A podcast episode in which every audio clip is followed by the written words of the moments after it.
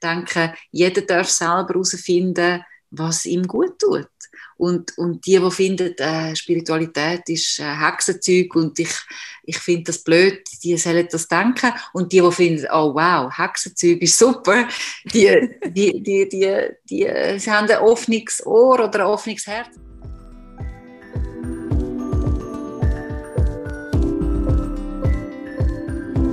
Mal ehrlich, der Podcast von Any Working Mom.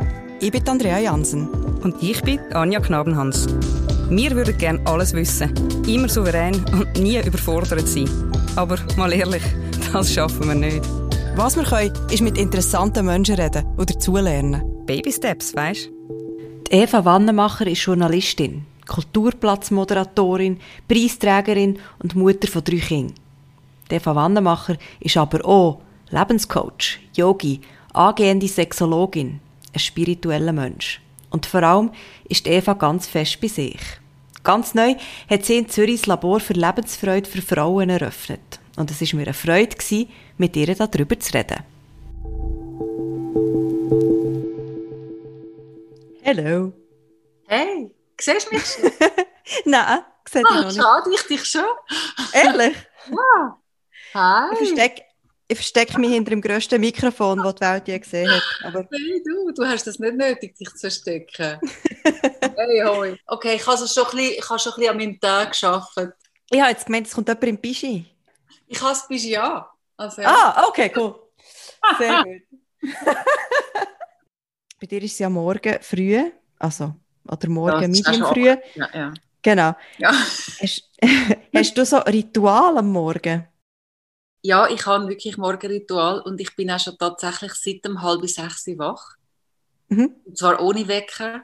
Ähm, Im Moment ist das eher ein bisschen erstaunlich, weil jetzt geht, hat die Sommerzeit gewechselt. Das heißt, jetzt bin ich eher ein bisschen später eigentlich unterwegs. Aber heute Morgen bin ich ohne Wecker sehr gut aufgewacht und habe also schon ausgiebiger ähm, Yoga gemacht, Meditation. Und ja, bin jetzt eigentlich schon wieder das erste Mal müde. Was machst du für Yoga? Ich mache Kundalini-Yoga inzwischen. Inzwischen, also ich weiss, du machst seit 20 Jahren machst du Yoga. Ja, also ich, bin, ich, ich komme vom Hatha-Yoga und Mhm. habe ganz lange wirklich Hat, strenges Hatha-Yoga gemacht. Bin durch eine strenge Schule, habe eine strenge erste Lehrerin gehabt und das wirklich eine, eine Lehrmeisterin sozusagen. Und darum ist das immer noch für mich ein bisschen, wenn ich so über, über Yoga rede, fühle ich mich oft so ein bisschen wie ein, äh, Pubertier, wie ein Teenager, weil ich mich befreit habe von dem Hatha, Hatha, Hatha Yoga, von dieser Strenge, weil das Kundalini ist etwas sehr, auch, hat natürlich auch physisch etwas Strenges, aber es ist in dem Sinn viel spielerischer, wenn man ja singt mit diesen Mantras und es ist schon eine ganz andere, andere Geschichte. Ja. Machst du auch Yoga? Und das, ich mache auch Yoga, ja.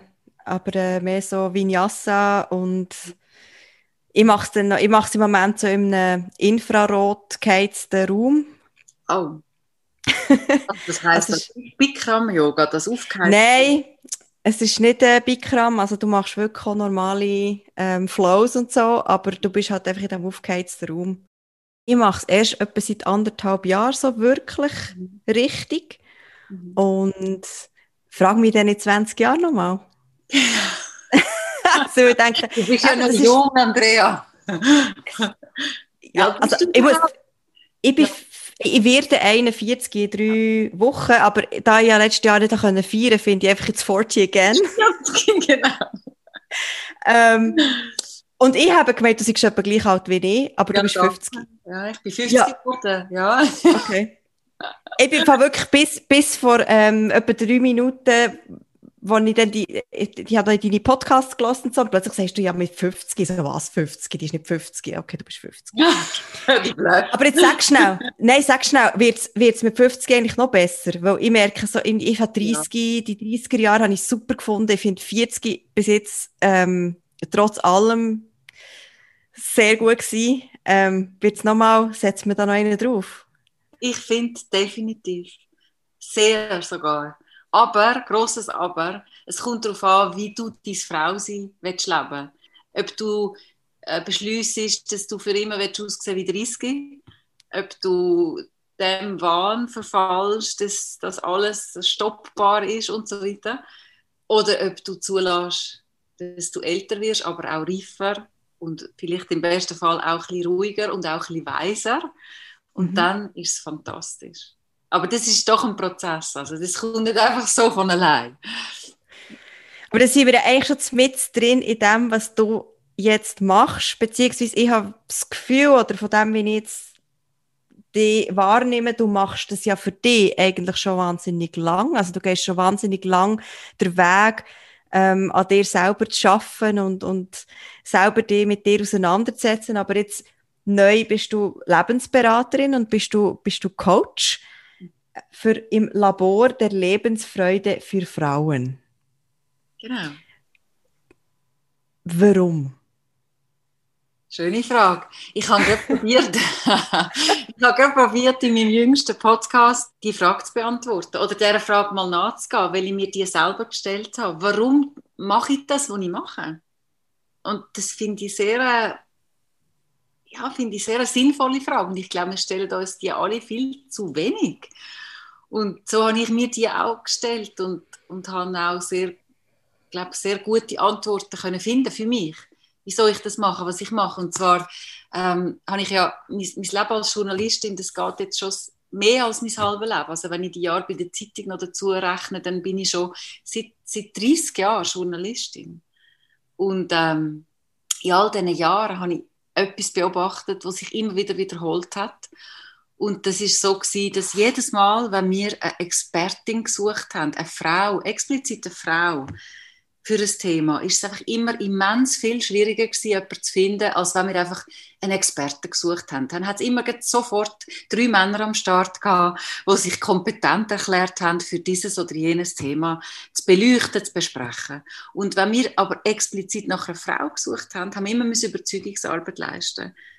Und das hat mich wirklich angefangen beschäftigen, und zwar schon seit längerem. Und ähm, das ist mit auch ein, ein Antrieb gewesen, wieso ich heute das mache, was ich mache, dass ich es auch explizit für Frauen anbiete. Und ähm, ja, das ist ein, einer von, von meinen Antrieben, dass ich finde, dass es wirklich immer noch nicht selbstverständlich ist, dass man sich als Frau zeigt, dass man den Mut hat, ins Licht zu stehen und, und ähm, sich das zuzutrauen. Mhm. Was hast du das Gefühl, was der Grund für das könnte sein, dass wir so als eigene Licht tendenziell eher unter einen Scheffel stellen uns nicht brüsten mit unseren Erfolgen und ja, das sind sicher diverse Themen. Also, weißt, ich glaube, wir sind ja da auf deiner Plattform Any Working Mom und wir alle wissen als, als Mütter, die auch arbeiten, dass wir am Schluss vom Tag einfach viel mehr tragen wie die Männer. Es ist einfach so. Es ist eine Tatsache immer noch. Auch wenn wir tolle Partner haben, dann ist es immer noch so. Und das ist mit dem Grund, dass einfach die Frauen, die arbeiten, immer auch noch sonst einen Rucksack mittragen und noch Kinder abholen vom Hort und dann noch müssen das Geburtstagsgeschenk für, die, für den nächsten Kindergeburtstag und noch äh, Tragenhosen für die Waldwoche äh, und so weiter und so fort. Das ganze Paket, das wir jeden Tag auch noch mit uns herumtragen. Und das heißt einfach auch, dass wir weniger frei sind im Termine annehmen, im sagen, ah ja klar, das, das Fernsehinterview mache ich auch noch und der Auftritt äh, kann ich mir auch noch erlauben. Wir, wir setzen den Fokus einfach noch jemand anders. Das merke ich bei mir selber. Also ich kann selber x und jene Angebot abgesagt, für mich selber können zu zeigen, aus genau dem Grund, weil ich noch drei Kinder habe neben meinem Job und weil die ganz oft einfach die erste Giga gespielt haben in meinem Leben und immer noch spielen. Und das mache ich aber auch mit einem guten Gefühl. Ich mache das nicht aus dem heraus, dass ich denke, oh je, jetzt würde ich eigentlich gerne, aber jetzt mache ich doch das, sondern das stimmt für mich auch. Aber abgesehen von dem, abgesehen von dieser Ebene, finde ich, gibt es auch noch ein paar andere, wo wir wirklich daran arbeiten müssen, wo wir uns auch eingestehen müssen, ja, warum zeigen wir uns nicht? Vor was haben wir Angst? Vertrauen wir uns nicht, trauen wir unserer eigenen Expertise nicht. Und warum ist das so? Ist es vielleicht manchmal auch angenehmer, im Schatten zu stehen? Mhm. Weil dort ist man auch weniger angreifbar, wenn man weniger sichtbar ist. Mhm. Also da darf, glaube ich, auch jede Frau für sich noch ein bisschen äh, eine Runde drüber nachdenken. Das wäre eigentlich meine nächste Frage gewesen, weil ich glaube, wir wissen beide, dass du noch besser als ich, dass Öffentlichkeit auch angreifbar macht. Und es ist anstrengend. Es ist wirklich anstrengend, in, in die Öffentlichkeit rauszugehen und das auch auszuhalten. Also nicht nur, nicht nur dann, wenn, wenn negative Kritik kommt, sondern ich weiß nicht, wie du das empfindest, aber schon nur auszuhalten, den Moment von ich bin da und ich gebe, ich, ich, ich bin da, ich gebe mehr jetzt. Und ja. jeder, kann, jeder kann mich anschauen und jeder kann über mich urteilen, wenn er das will. Und das, denke ich, ist vielleicht auch etwas, wo, ja, wo abschreckt, weil man sich, weil man sich den emotionalen Stress vielleicht gar nicht antun will. Ja, natürlich. Man macht sich angreifbar, wie du sagst. Und wir alle, die in den Medien arbeiten, kennen das Prinzip. Und, und über das redet selten jemand. Und wenn, das sieht man nicht, wenn irgendeine Schlagzeile kommt oder die nächste Ankündigung von, von einer schönen Reiseshow von Andrea oder vom, äh, von einer Kultursendung von mir und so weiter. Das sind die Themen, die dann eben nicht verhandelt werden in der Öffentlichkeit. Und ich will da auch nicht irgendwie äh, ein Mitleid generieren oder so, aber ich denke, es geht wirklich um eine Bewusstheit, oder? dass mhm. das einfach auch dazu gehört, zu dem Job, wo ja ein privilegierter Job ist, wo enorm viele Chancen drin sind, aber das ist auch ein Teil von der Realität, ja? dass man einen Preis zahlt dafür, dass man sichtbar ist. Wie bist du in den letzten 18, 20, ich weiß nicht, wie lange bist du schon wirklich im Fernsehen? Also ich habe angefangen im 95 bei Tele Zürich mhm. im, im, Gründungsteam als Videojournalistin genau. und habe dann dort auch Nachrichten moderiert. Dann ist mein Sohn auf die Welt gekommen, habe ich längere Pause gemacht, zwei Jahre gar nicht geschafft. Und dann im, im 98 bin ich bei CVZ gewesen, drei Jahre und dann ist es eigentlich so mehr oder weniger nahtlos weitergegangen. Also seit, ja, seit 25 Jahren bin ich beim Fernsehen. Okay. Und wie gehst du seit 25 Jahren mit dem, mit dem um? Also sehr unterschiedlich. Ich bin natürlich, ich habe mich natürlich auch sehr verändert seit, seit 25 Jahren, das ist klar. Mhm. Ich denke, ich ähm, habe den Umgang mit der total, also mit der grossen Popularität, die ich hatte, als ich bei 10 vor 10 moderiert habe, die drei Jahre, das ist so die, die, die grösste Herausforderung für mich, weil dort bin ich natürlich auch am meisten sichtbar gewesen. Dort steht man wirklich in der ersten Reihe. Und ähm, dort bin ich eine junge Frau gewesen, junge Mutter auch mit, äh, was ist das gewesen? 27 bis 30. Und ich würde schwer behaupten oder gehe schwer davon aus, dass wenn ich das mit 40, 45 erlebt hätte, wäre ich mit dem anders umgegangen. Mhm. Also es hat mich komplett überfordert, der Grad von, von, von Popularität. Das kennst du auch. Das ist einfach wirklich, das ist eine, eine das ist eine Welle, die einem dann einfach mitzieht mhm. und, und etwas mit einem macht. Und, und eigentlich erfasst man erst, wenn es vorbei ist, was es mit dem gemacht hat. Ich, ich, ich finde es extrem spannend, halt, weil ich habe mich selber während dieser Zeit sehr stark mit dem auseinandergesetzt. Und es war auch mit ein Grund für mich, gewisse Entscheidungen zu treffen oder einfach gewisse Sachen halt nicht mehr zu machen. Und ich finde es so wahnsinnig schwierig, wenn man versucht, eben und von dem hast du auch geredet äh, in, deinem, in deinem Podcast. Das ist ein ganz wichtiger, äh, ganz wichtiger Punkt, dass man weiß, wer man eigentlich ist. Mhm. Und ich habe das dazu mal sehr, sehr schwierig gefunden, zu wissen, wer ich eigentlich bin, wenn mir zigtausend andere Leute ständig sagen, wer ich eigentlich bin. Ja, klar. Also, du bist, bist eine Projektionsfläche. Und Richtig. jeder kann etwas in dich hinein projizieren. Das ist äh, so, jeder darf, oder? Mhm.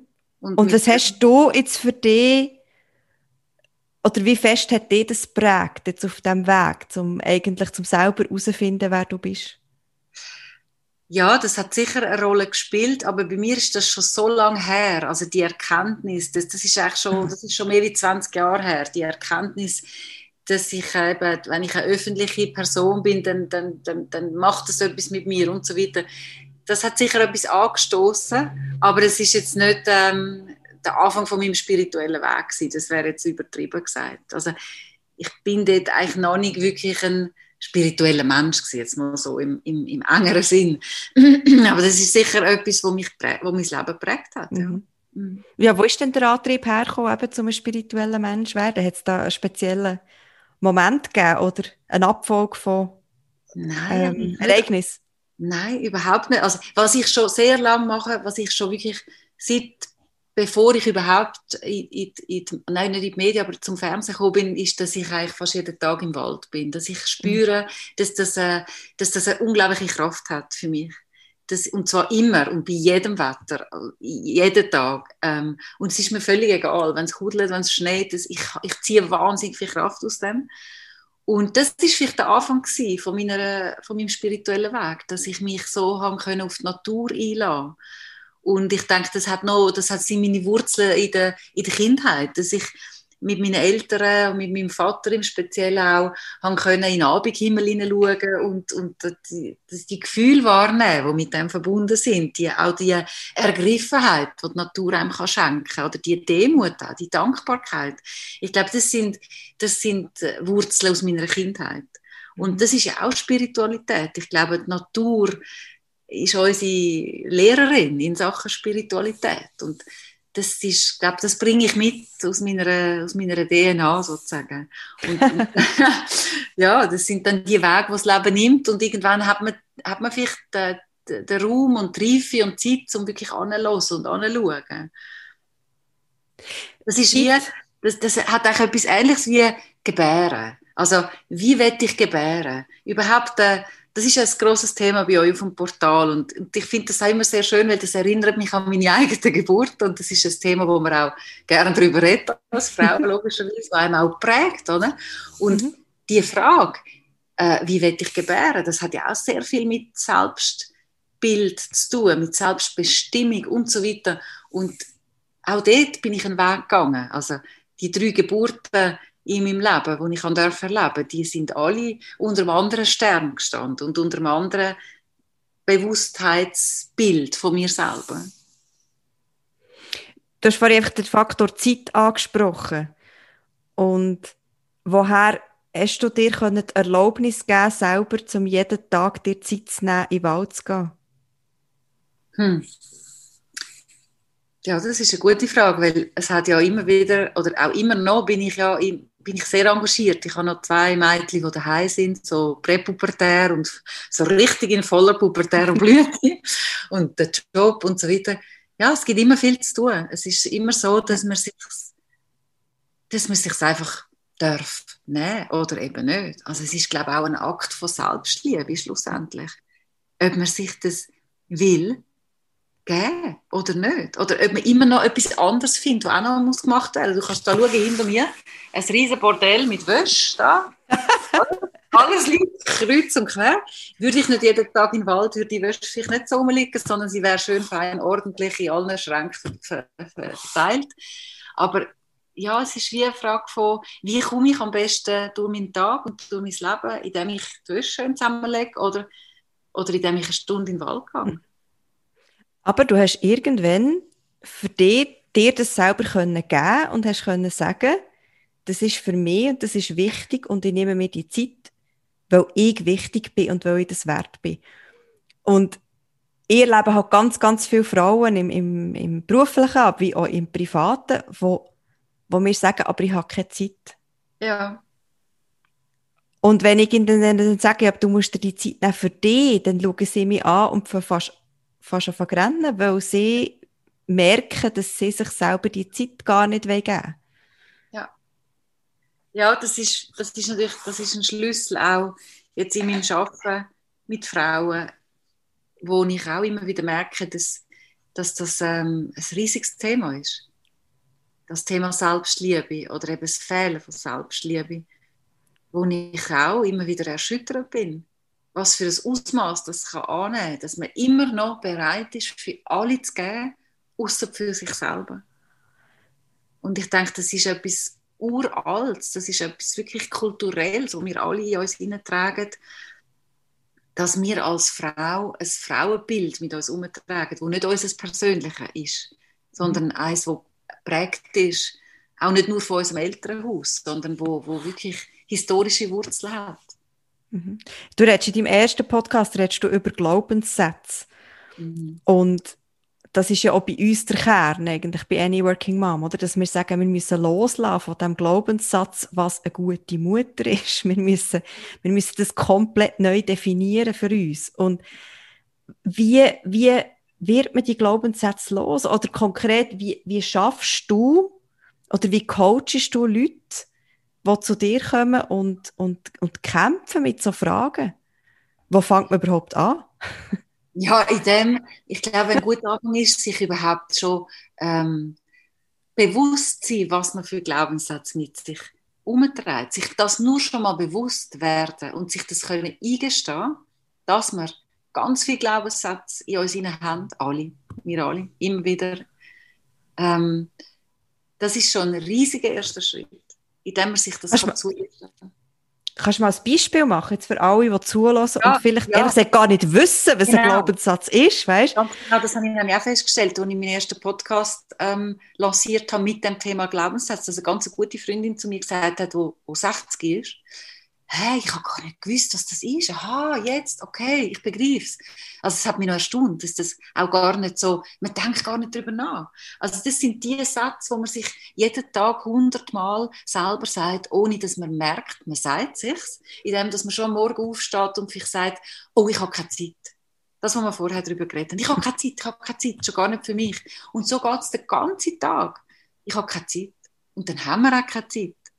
Oder bin nicht genug gut für das oder selbst.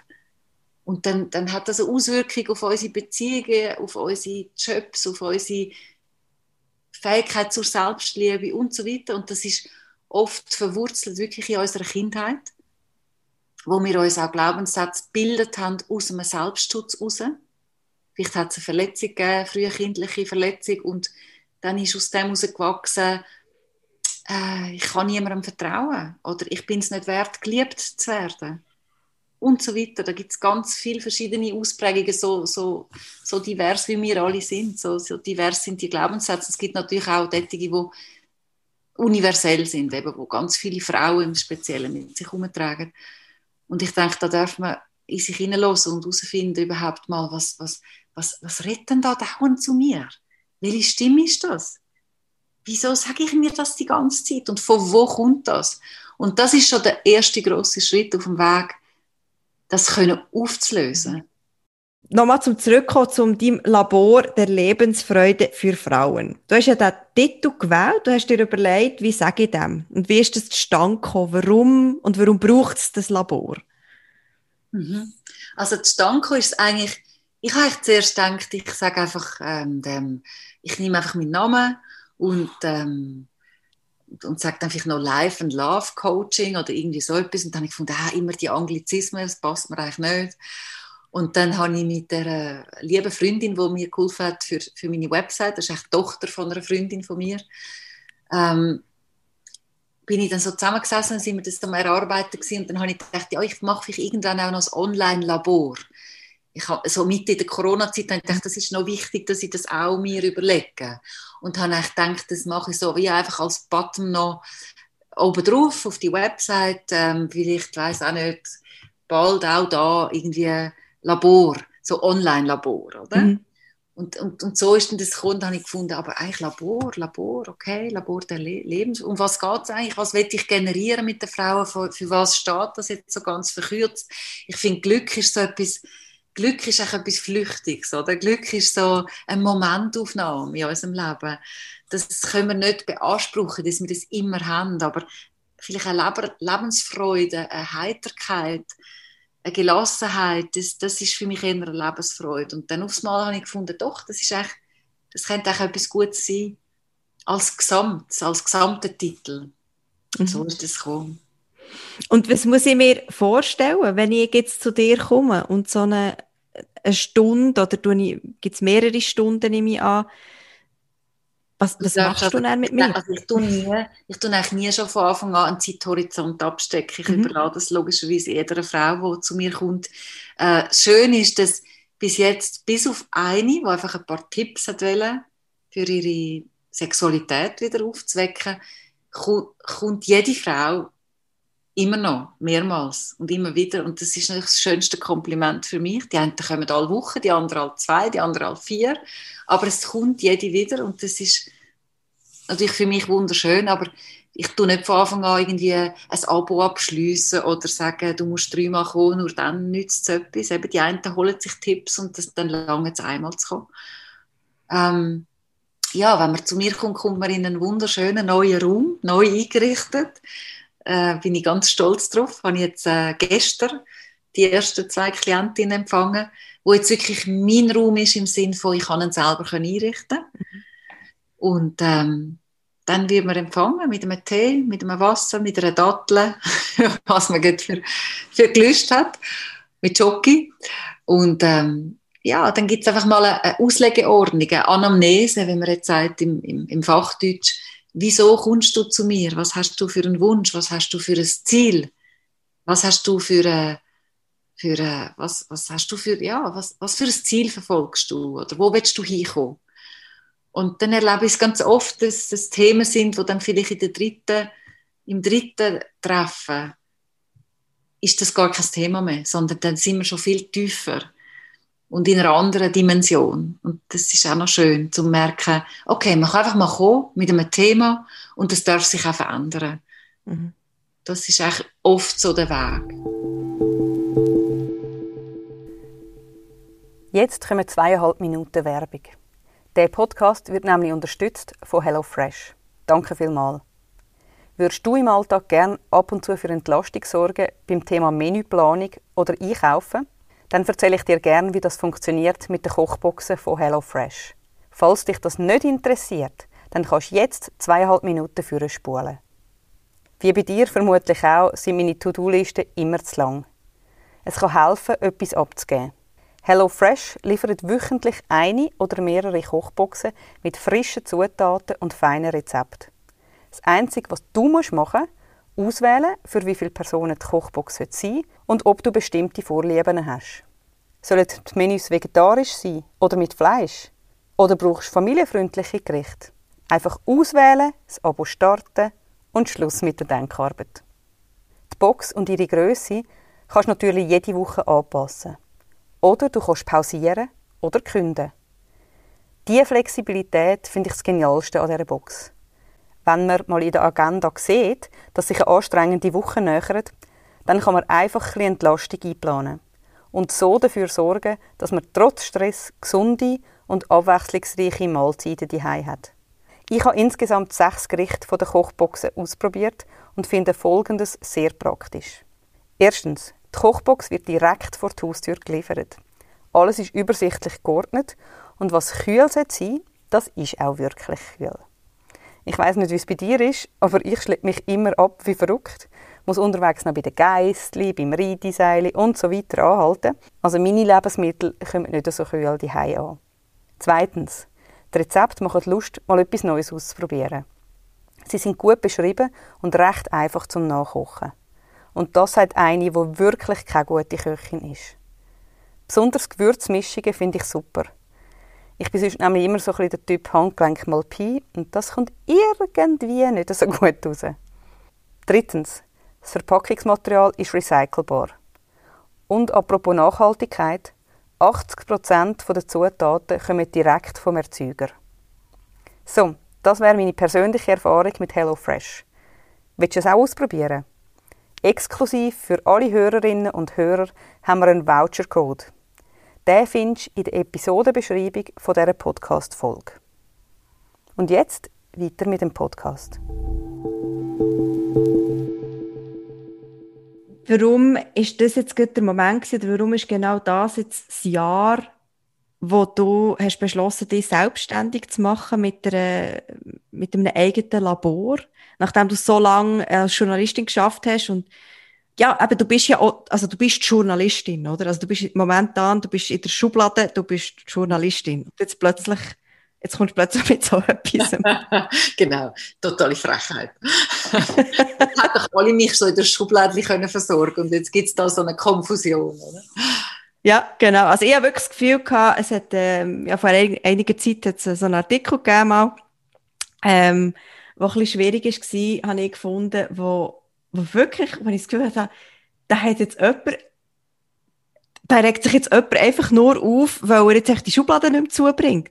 Ja. Und, ja. und die nicht, nicht mehr die, in die Schubladen reinbringt, weil ja. er plötzlich irgendwie muss, äh, Spiritualität und, und, und Schamanismus und Esoterik im gleichen Satz unterbringen wie Journalistin und sich da dabei irgendwie dreimal verhaspelt. Genau. Sehr, schön, sehr schönes Bild, Andrea. Ja, genau so habe ich es empfunden. Und es ist äh, ja quasi äh, äh, anmaßend von mir, mir zu erlauben, jetzt die Schublade zu sprengen. Genau, das denkst du ist wirklich eine Frechheit.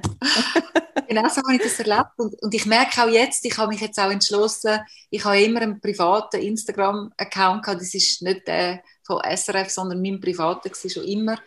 Und ich habe früher immer auch noch vom, vom, vom Kulturplatz Sachen gepostet, wenn ich schöne Sachen erlebe, lustige Ereignisse und so. Und ich habe jetzt auch beschlossen, dass ich das nicht mehr mache, einfach, dass es auch seine Ordnung hat, weil ich glaube, dass dass das auch richtig ist, jetzt auch am Unternehmen gegenüber, dass sie das nicht vermischen. Ich denke, das ist auch, äh, es hat auch eine Richtigkeit, aber grundsätzlich merke ich, dass die Leute mit dem auch ein bisschen strugglen, dass das auch mhm. ein Thema ist. Ja, wer bist jetzt du? Also was? Jetzt bist du beides. Also, es ist so ein bisschen, ja, man nimmt sich so viel Raum dann auch. Und äh, ja, der Beanspruch jetzt für mich. Und ich habe jetzt auch den Mut gefasst, mich zu zeigen als das, was ich bin, neben dieser Schublade als Journalistin.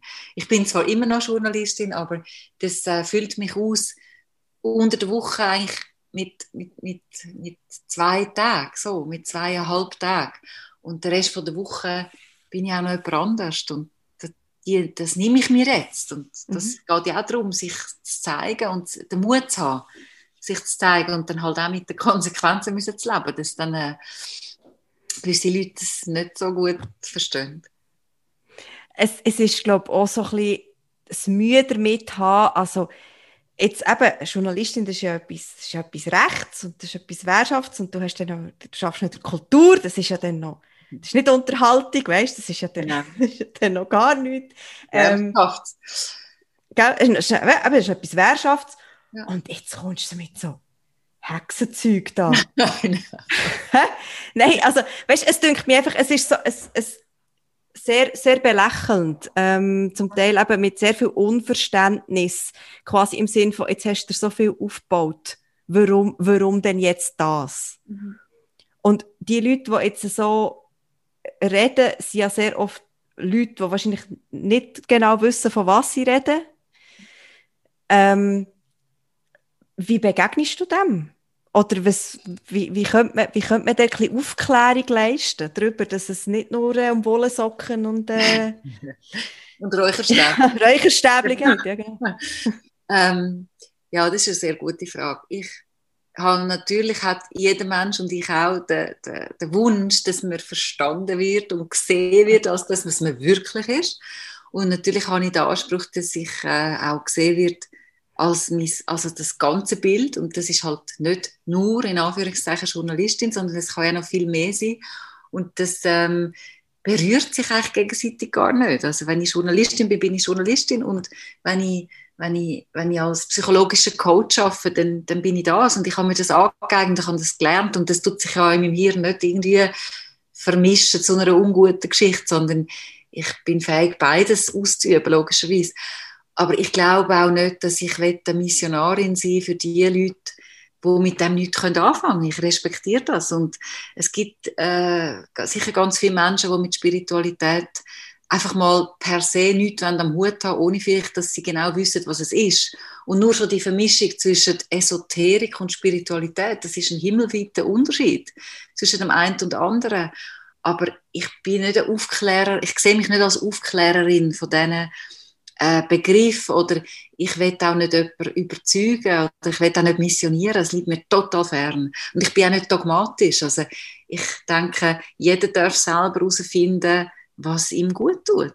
Und, und die, die finden, äh, Spiritualität ist äh, Hexenzeug und ich, ich finde das blöd, die sollen das denken. Und die, die finden, oh wow, Hexenzeug ist super, die, die, die, die, die, die sie haben ein offenes Ohr oder ein offenes Herz. Abgesehen davon, ähm, Schön wäre ich wäre Hex, oder?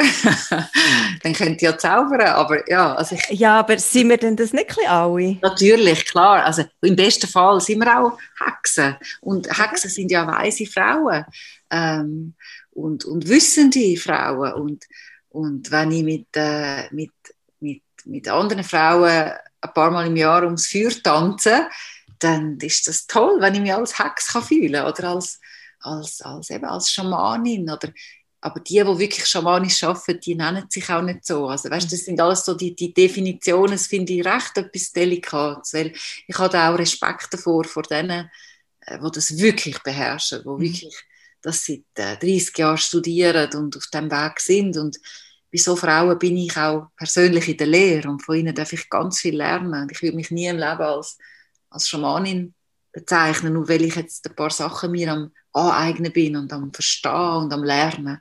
Mhm. Aber hast du nicht das Gefühl, dass vielleicht auch das eine Angst ist von einer weiblichen Stärke, von einer weiblichen Kraft? Ja, klar, ganz klar. Und das ist aber auch kulturgeschichtlich. Das ist nicht erst, das hat gar nicht mit mir zu tun. Wenn ein Mann dermaßen ähm, diffamierend und abwertend über mich schreibt, der Artikel, den du ansprichst, das hat nichts mit mir als mich zu tun. Das nehme ich gar nicht mehr persönlich. Und ich bin auch nicht sauer auf den, weil ich weiß, ich kenne den kulturellen Überbau, wo, wo ihn dazu bringt, mich so zu sehen. Und das hat, das hat Wurzeln äh, in uralter Zeit. Und das ist schon immer so gewesen, dass wir als Frauen entweder sind wir äh, quasi, also unser Geschlecht ist nicht sichtbar, quasi, es ist nicht existent. Also das ist so, das wurzelt nicht erst beim Freud, aber auch der hat uns so quasi definiert als eigentlich Frau sein, als Fehlen vom Penis. Okay, danke mhm. vielmals. Oder dann aber, und das geht noch viel weiter zurück, ähm, dass man die, also das, das, das Höllentor von der Vulva quasi als etwas unglaublich, äh, was soll ich sagen, äh, bedrohliches für den Mann, oder? Die Vagina dentata, dass die, also die, die bezahnte Vagina, die einem kann verschlingen und so weiter. Also all die Hirngespinst von Männern, von einer männlichen Kultur, wo uns probiert hat zu definieren über Jahrhunderte hinweg. Und das tragen wir mit. Aber wie, wie können wir jetzt dort, du hast gesagt, du wolltest nicht eine Aufklärerin sein, aber ich habe manchmal doch ein bisschen das Gefühl, wir Frauen müssen einander die, die eigene Kraft manchmal fast wieder ein bisschen bewusst machen. Ja, unter uns auf alle Fälle. Also ich werde auch das Jahr noch Seminare anbieten, äh, wo, wo, wo weitergehen wie jetzt Einzelcoachings, wo dann auch in einer Gruppe, wo wir auch zu Frauenkreisen kommen, wo wir Kreise bildet, Kräfte bildet, wo wir miteinander können Ressourcen gewinnen, also wirklich tanken und uns nähren gegenseitig. Und natürlich schaffe ich für das und, und, und brenne ich für das und gehe ich für das. Aber es ist nicht meine Aufgabe, jemanden aufzuklären, wo nichts mit Spiritualität will am Hut haben, wo will draufhauen, wo will finden, das ist doch Blödsinn, das ist, das ist, äh, ja, das ist äh, Räucherstäbli und Wollsocken dem will ich das Bild nicht austreiben. Der soll bei dem Bild bleiben. Und wenn er selber den Weg macht, dann okay. Aber ich will niemanden überzeugen. Aber mhm. natürlich will ich Frauen zusammenbringen und, und sie motivieren und inspirieren, in ihre Kraft zu kommen und, und das auch zuzulassen und den Mut zu fassen. In dem will ich unbedingt meine Kräfte reingeben, auf alle Fälle. Ja, ich will, ich will auch gar nicht mehr zu fest über, über den spezifisch äh, Mann jetzt äh, mir da Gedanken machen, sondern ich glaube aber auch manchmal, dass Frauen, äh, wie soll ich sagen, auch, auch ähnlich denken oder vielleicht auch ähnlich ähm, formatiert ein bisschen sind, weißt? Und, und ich, ich, bin selber, ich habe selber auch mal gedacht, ich habe immer so gefunden, ja, mit dem, mit dem Zeug wollte ich nichts zu tun haben, weißt? sondern ich bin, ich bin rational und ich bin, ich bin stehe für mich selber und, und ich, ich, ich, ich brauche das quasi eben nicht, das, das, das Feine und das hebst mich, spürst mich und ich habe mich gern und ich habe dich gern und ich weiß nicht, ob es eine Altersfrage ist, sag du mir das, eben, du hast auch noch immer gesagt, es sei so die letzten zehn Jahre ein, ein, ein sehr starkes Erwachen gewesen. Ich merke, wie das bei mir jetzt seit zwei Jahren ähm, oder seit drei Jahren wie eine Veränderung stattfindet, wo ich viel mehr zulasse, viel mehr, viel mehr Schwäche zulasse, viel mehr Verletzlichkeit zulassen und je mehr dass ich das zulasse, merke ich, wie viel stärker dass ich werde. und mir geht es eigentlich mehr darum, wie können wir mehr Frauen dazu bewegen, eben zum, zum die Sachen zuzulassen, sich darauf einzulassen, ja. auf, das, auf, das, auf die Weiblichkeit, auf das Frausein. Ja. Also du sagst etwas sehr Entscheidendes, Verletzlichkeit macht stark. Es gibt ja auch den Bestseller von der Brené Brown. Sie ist ja, eine genau. Professorin, genau. amerikanische Professorin, die über das ein Buch geschrieben hat, mit dem Titel, glaube ich, sogar, Verletzlichkeit macht stark. Ähm, und jetzt kommen mir jetzt zwei Sachen in den Sinn, wenn du das so fragst. Ich habe in diesen, gerade in diesen schamanischen Zirkeln, wo ich am, am, am Lernen bin, habe, ich auch, habe ich ganz junge Frauen kennengelernt, wirklich so im Alter von meinem Sohn, also so Mitte 20, Anfang, Mitte 20, wo sich schon jetzt mit diesen Themen befassen. Und ich denke, das ist auch eine neue Generation, die sind anders aufgewachsen, die sind freier im, im Geist, im Kopf, die sind weniger vielleicht gefangen von so, von so Regeln wie wir, wo, wo, wo uns das so zurechtgelegt haben oder auch so aufgewachsen sind vielleicht, je nachdem.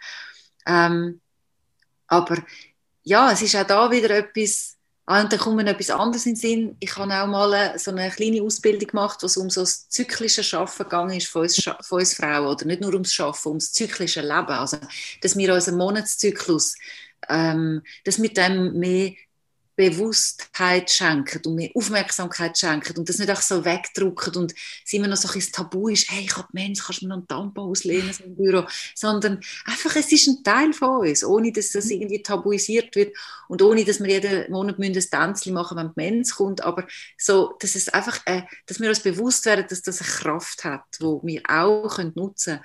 Und in, in dieser Ausbildung hat es auch Frauen gehabt, die, weißt, so im Manager Positionen sind, wo wirklich von einer, von einer ganz anderen, von einer ganz anderen Ecke noch, wie wir jetzt als Journalistinnen, die wirklich aus dem, aus dem Banker-Kreis und so gekommen sind, wo auch dort angekommen sind, wo sie gemerkt haben, hey, wenn ich als Frau in einer immer noch männlich dominierten Arbeitswelt will, bestehen, dann ist es nicht unbedingt zielführend, wenn ich mich selber wie ein Mann aufführen, fühlen, definieren und so weiter. Sondern es wäre vielleicht noch ganz schlau, mir mal zu überlegen, was sind denn meine Kräfte als Frau und die einbringen. Und das, das können auch Politikerinnen sein. Also, wir haben kürzlich eine Sendung gemacht zu 50 Jahren Frauenstimmrecht.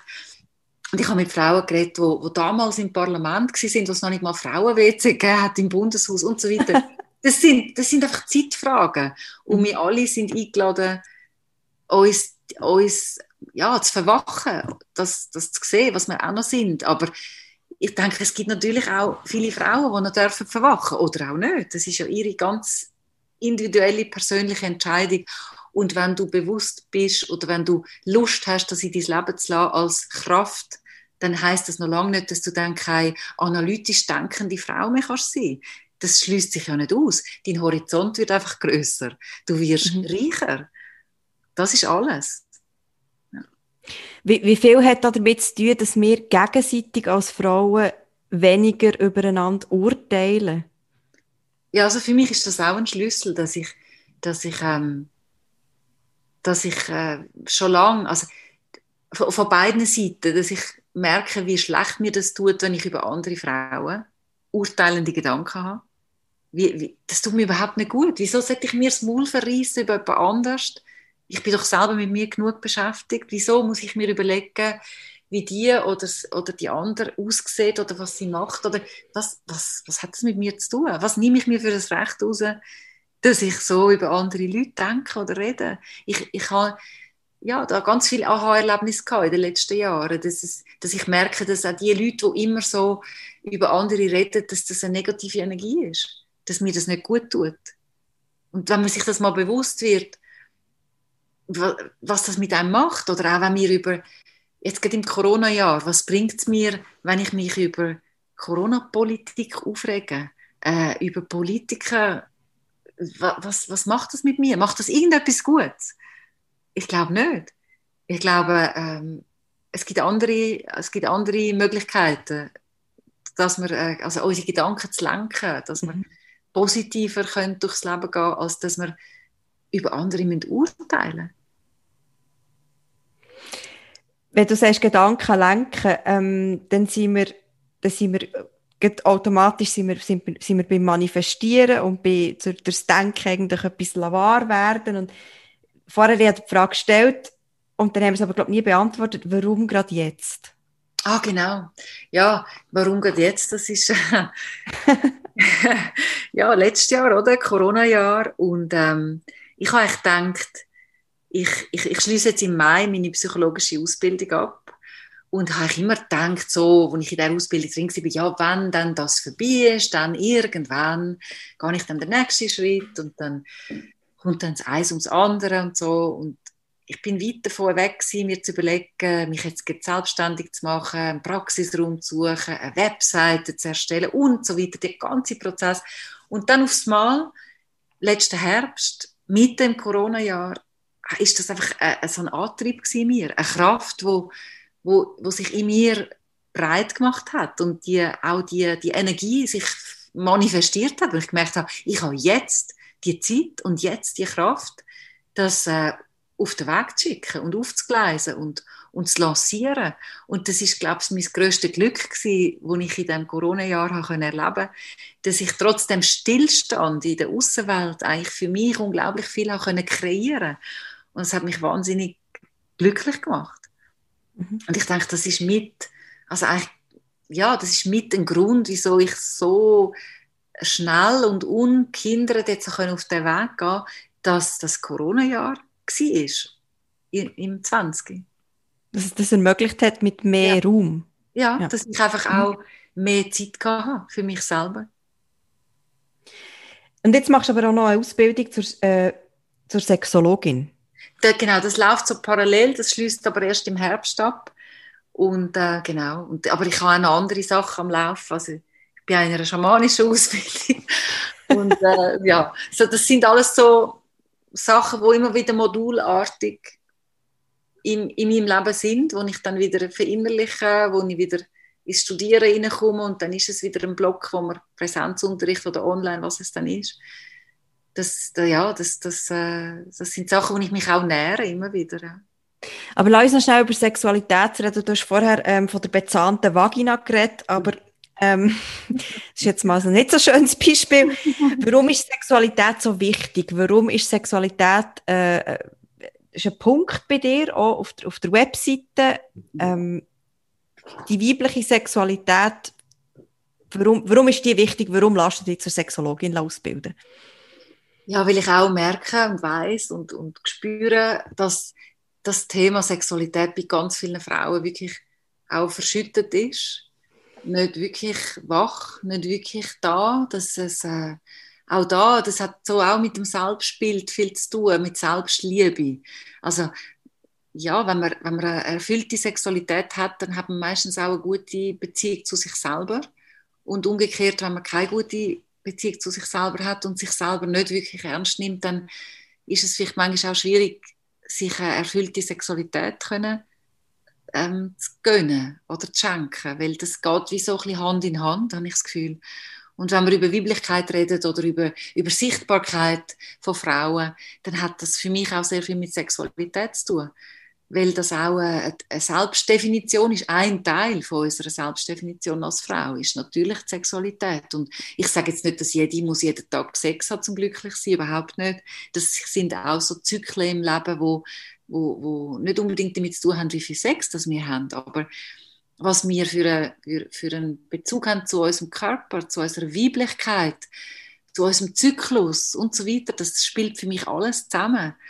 Und äh, für mich persönlich ist Sexualität etwas, etwas, etwas Wunderschönes, eine Kraftquelle, wo, wo einfach auch darf angezapft werden und wo, wo ich spüre, dass das oft bei Frauen gerade auch über Kinderjahre hinweg und, und Ehejahr und, und so Prozesse, wo vielleicht eben man selber nicht so im Fokus steht, auch vieles ein einschläft und, und, und vergessen geht. Oder aber auch bei jungen Frauen, wo, wo gar nie gelernt haben, eigentlich, äh, sich, sich äh, ihrer Sexualität zu bewegen und, und herauszufinden, ja, was, was will ich eigentlich? Ja, es ist ja auch schwierig, sich zu bewegen, weil irgendwie die weibliche Sexualität ja sofort irgend ja, negativ bewertet wird, oder? Also eine sexuell sehr aktive Frau ist, ja. vor allem wenn sie noch jung ist, ist ja sehr schnell, schnell mal ein, ähm, wie sagt man auf Deutsch, ein Slut. Ja. äh, oder? Also, ja. äh, und vielleicht muss man zuerst mal, hat man besseren Sex, wenn man älter wird? Ich kann es natürlich nicht verallgemeinern, aber, aber ich persönlich finde, es wird je länger, je besser, weil ich mich besser kenne. Und wenn ich mich besser kenne und weiß, was ich möchte und was ich auch nicht möchte, dann ist es äh, nur logisch, dass man, ein, dass man eine schöne Sexualität hat, eine erfüllte Sexualität. Ob mit sich selber oder mit einem Partner ist dann wie gar nicht mehr die erste Frage wahrscheinlich. Aber ich bin gar nicht, ich, ich, also, weißt, all die, die Bewertungen von Frauen, ich lasse mich da gar nicht drauf ein. Also, natürlich, das ist auch wieder, da geht es auch wieder um, um, um äh, Glaubenssätze. Wenn ich, wenn, ich, ähm, wenn ich in einer Phase bin von meinem Leben, wo ich ganz viel Sex will und auch mit verschiedenen Männern, dann habe ich die Freiheit und das Recht, mir das zu nehmen, ohne dass ich eine Bewertung muss über mich schreiben und, und wenn ich ein Jahr lang gar keinen Sex will, dann ist es auch okay, ohne dass ich eine Bewertung muss darüber schreiben. Und wir alle haben das Vokabular und all die Wörter, mhm. die dann aufploppen. Bei, bei einer sexuell befreiten Frau mit vielen Männern wissen wir sofort alle drei Wörter dafür. Und bei einer Frau, die ein Jahr lang gar keinen Sex will, kommen uns auch ganz viele Wörter in den Sinn. Äh, Gibt es ein Wort bei den Männern, wenn sie ein Jahr keinen Sex haben? Mir kommt dann gerade in den Frigid oder keine Ahnung. Gibt es ja, ein Wort für Männer, wo so einfach und gibt es ein Wort für Schlampen beim Mann? Nein. Nein. Es gibt Wörter bei den Frauen und das allein sollte uns eigentlich die Augen öffnen, um uns zu befreien von all diesen Kategorisierungen, von diesen Wörtern. Wir sollten sie gar nicht mehr in unser Leben hineinlassen. Weil, wenn wir nur eine Sekunde darüber nachdenken, ob es das Äquivalent quasi beim Mann auch gibt, merken wir, nein. Also wer hat dann die Wörter ins Leben gebracht? Und, und ist es dann an uns Frauen, die weiter zu verbreiten? Ich glaube nicht. Nein, ich glaube auch nicht. Wir müssen uns einfach bewusst werden. Und dann sind wir eigentlich wieder Natürlich. bei den Sachen, die du sagst, oder? Ja. Bewusst werden, dann können wir es anfangen zu ändern. Klar, voll. Also, natürlich müssen wir uns zuerst bewusst sein, was macht das dann mit uns? Mhm. Also, und, und sind wir vielleicht selber sogar in der Rolle, dass wir eine andere Frau so benennen. Und dann ist es der Moment, dass wir dürfen in den Spiegel schauen und merken, aha, okay, shit, ich bin ein Teil von dem ganzen Karussell. Und das ist der Moment, wo wir dürfen ja, verwachen und sagen, okay, vielleicht wäre es gescheiter, ich will mal aussteigen aus dem Karussell. Weil es ist, äh, es bekommt uns nicht gut, uns Frauen. Du hast jetzt gerade noch gesagt, verwachen finde ich ein wichtiges, wichtiges Wort. Was, was heisst verwachen? Also, jetzt für dich. Ja, das ist jetzt gerade ein gutes Beispiel. Also, mit was für Wörtern gehe ich durch mein Leben? Ganz simpel. Wie rede ich über mich, über andere? Ähm, das, das ist auch schon verwachen. Es, ist, es fängt ganz simpel an. Oder eben sich bewusst zu werden am Morgen, wenn ich aufstehe, oder noch bevor ich aufstehe im besten Fall, mit was für Gedanken gehe ich in den Tag? Mhm. Denke ich schon wieder, oh shit, ich habe keine Zeit, oh, es ist schon wieder das und so. Nur schon wieder den, die, die, den Tsunami über sich zu lassen oder mal zu denken, nein, ich nehme mir jetzt fünf Minuten und vielleicht, stehe, vielleicht stelle ich den Wecker fünf Minuten früher, um genau das nicht wieder zu erleben, dass ich schon wieder in dem, in dem, in dem Hamsterrad drin bin, sondern ich nehme jetzt erst mal fünf Minuten, wenn es nur fünf Minuten sind, im Bett zu liegen, bewusst zu atmen und vielleicht einen positiven Gedanken für den Tag zu denken. Dann sind wir schon draußen aus dem Hamsterrad und dann sind wir schon in einem erwachten Zustand. Es braucht gar nicht so viel. Man muss nicht in ein Meditationsseminar oder Schamanin werden, damit man damit man kann verwachen kann. Es klingt so wahnsinnig groß und so wahnsinnig spirituell, aber nein, es hat Platz in, in jedem Leben. Und es sind wirklich die kleinen Schritte und die, und die, sind, die haben eine enorme Wirkung. Die kleinen Schritte, ja, muss man einfach mal anfangen zu laufen. Ganz genau. Und es fängt einfach beim ersten Schritt an. Und wenn du morgen aufstehst, dann eben vielleicht den Wecker fünf Minuten früher stellen und zuerst mal einfach für dich sein, bevor schon wieder irgendein Kind etwas will oder irgendein Chef oder, oder was immer. Einfach für dich. Ja. Das ist ein erster Schritt. Was ist deine Vision mit dieser neuen, in Anführungszeichen, neuen Lebensaufgabe? Hm. Ja, ich, ich, ich habe ganz viele Visionen. Also ich, ich will das äh, natürlich noch viel mehr, äh, noch viel größer machen, viel mehr in mein Leben lassen, viel mehr ins Leben von ganz vielen Frauen lassen. Ich will auf dem Weg weiter. Ich will, wie gesagt, auch mit anderen Frauen, mit Freundinnen von mir, die auch in ähnlichen Gebieten arbeiten, äh, Frauenkreis bilden, Kurse anbieten, Seminare anbieten. Ich will noch viel mehr lernen selber. Ich merke, je mehr ich lerne, desto mehr merke ich, wie viel ich noch nicht weiß, wie viel ich noch, noch kann entdecken Und das ist so unglaublich schön. Das ist so, das hat, das hat so das Gefühl von Reichtum, von, von so reich beschenkt zu werden vom Leben. Und das ist meine Vision, dass ich all das kann miteinander noch viel mehr verbinden, verknüpfen und, und äh, noch viel mehr Zeit dafür auch zu investieren. Und wenn wir auf den Anfang zurückgehen, wo du mir gesagt hast, es hat äh, zu wenig Expertinnen und zu wenig Frauen, die sie bereit waren zum Anstehen, wenn du auf das beziehst. Ja, natürlich. Also Frauen unterstützen in ihrer Sichtbarkeit. Frauen den Mut geben, äh, die Sicherheit geben, dass sie auf den Weg gehen, wo sie sich sichtbar wollen machen, wo sie wirklich finden, ja, auf was warte ich eigentlich? Und Frauen aber auch zu unterstützen, in ihre Selbstliebe zu kommen. Weil ich glaube, das kommt noch vorher. Bevor wir uns können sichtbar machen können, ist es unglaublich wichtig, dass wir uns selber können annehmen können. Und dass wir nicht die perfekte Frau sein die so und so aussieht und so und so ist. Oder weiß der Geier, was wir alles für Erwartungshaltung an uns selber haben. Dass wir eigentlich nach dies nach merken, dass wir das dürfen loslassen, damit wir in unsere Kraft kommen. Und ich glaube, das steht noch vor dem Moment, dass wir den Mut können fassen rauszugehen und uns sichtbar zu machen. Für das müssen wir uns zuerst können sicher fühlen. Und wie kommen wir in die Sicherheit? Kommen wir in die Sicherheit, indem wir uns vornehmen, eine perfekte Frau, eine perfekte Mutter müssen sein? Oder kommen wir in die Kraft, indem wir uns zugestehen dürfen sein, wer wir sind? Und ich glaube, das ist der Anfang. Und dort ist der, der Schlüssel und dort sind die Wurzeln. Ich, ich, danke dir. Amen. Amen, Sister. hey, ich danke dir ganz, ganz fest, ähm, dass du dir die Zeit genommen hast. Äh, ziemlich genau eine Stunde. Und jetzt noch als letzte Frage, das mache ich immer bei allen, sage ich immer, um jetzt die kleinen Schritte zu gehen. Hast du nebst jetzt deiner eigenen Webseite, die wir natürlich verlinken, ähm, hast du sonst noch irgendwelche Tipps, die du findest, musst gelesen haben, musst gesehen haben, ähm, musst anschauen? Nein. Nein. Nein, ich sage jetzt einfach, also klar, es gibt ganz viel Literatur und ähm, jetzt eben das eine, wo ich gesagt habe, Verletzlichkeit macht stark, das ist sicher ein schönes Buch. Es gibt, ich habe ganz viel Literatur neben meinem Bett und in meinen Gestellen und so, wo ich auch gerne kann eine Leseliste noch vielleicht äh, ähm, schreiben für die Frauen, die wirklich reinsteigen wollen. Aber ich sage darum nein, weil mit dem auch gerade wieder ein Druck verbunden ist. Oh nein, jetzt muss ich noch drei Bücher lesen und ich habe doch gar keine Zeit und so weiter. Ich habe einen anderen Vorschlag.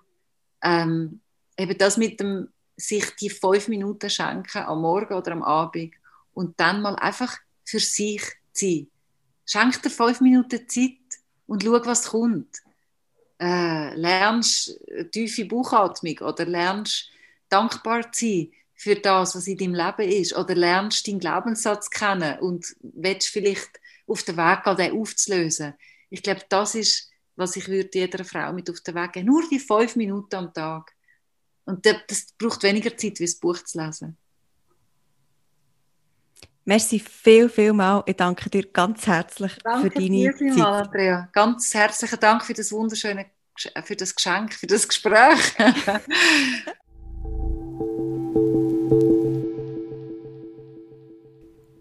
Wenn euch der Podcast gefallen hat, dann würden wir uns ganz fest über eure Unterstützung freuen.